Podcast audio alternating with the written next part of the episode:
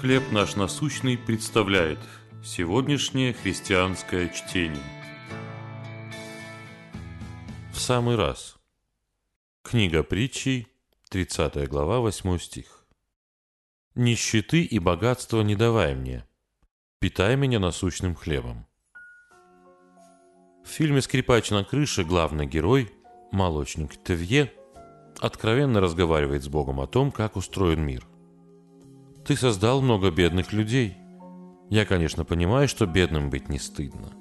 Так ведь и не почетно. Что же плохого будет в том, если мне немного повезет? Неужели нарушится великий вечный замысел, если я стану богатым?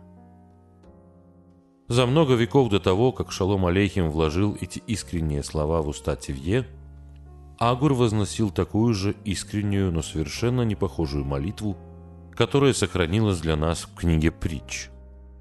Агур просил Бога не давать ему ни нищеты, ни богатства, а кормить его насущным хлебом. Он знал, что если получит слишком много, то возгордится и станет по сути безбожником, не видящим нужды в Боге. Но также он просил Бога не дать ему обеднеть, иначе он может начать красть, и тем навлечет хулу на Божье имя.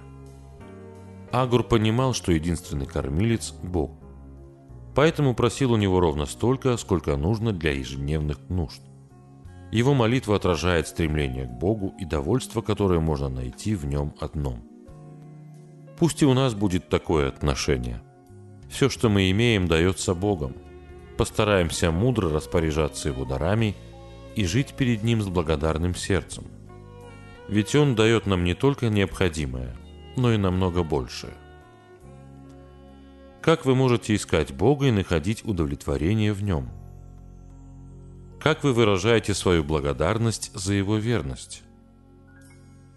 Боже, Ты даятель всех благ.